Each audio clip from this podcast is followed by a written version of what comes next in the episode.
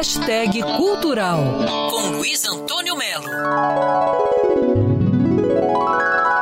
Nesse mês de agosto, o Rio se transforma na capital mundial da harpa. O 15º Rio Harp Festival, ele mostra 35 músicos de 27 países em 62 concertos virtuais na internet, no Rio e em São Paulo. Há 15 anos, esse festival reúne milhares de pessoas porque a harpa exerce um fascínio no público impressionante. E a harpa é um instrumento que nasceu por volta de 3000 a.C., era apreciada não só por imperadores, como também pela plebe, e uma versão pequena dela, a lira, estaria sendo tocada por Nero enquanto Roma pegava fogo. Só que Nero ficou furioso, que ele não tinha nada a ver com aquilo e que ele tocou a lira em outra cidade, num festival. Indignado, disse que aquilo era calúnia de cristão e jogou dezenas aos cachorros. A harpa é um instrumento complicado, de 47 cordas paralelas e 7 pedais. Preço: os modelos mais simples custam entre 40 mil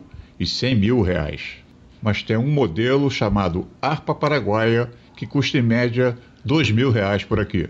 A arpista Vanja Ferreira, que faz parte da produção do 15º Rio Harp Festival, está muito empolgada. Tanto você atinge mais artistas, quanto você pode também atingir um público maior, porque agora a gente virtualmente a gente pode estar em todo o país, efetivamente. Até o final do mês tem harpa ao vivo todo dia no site rioarpfestival.com.br. Você vai lá embaixo que tem as instruções como conectar no Facebook, no Instagram, no Twitter e também no YouTube. Luiz Antônio Melo para Band News FM.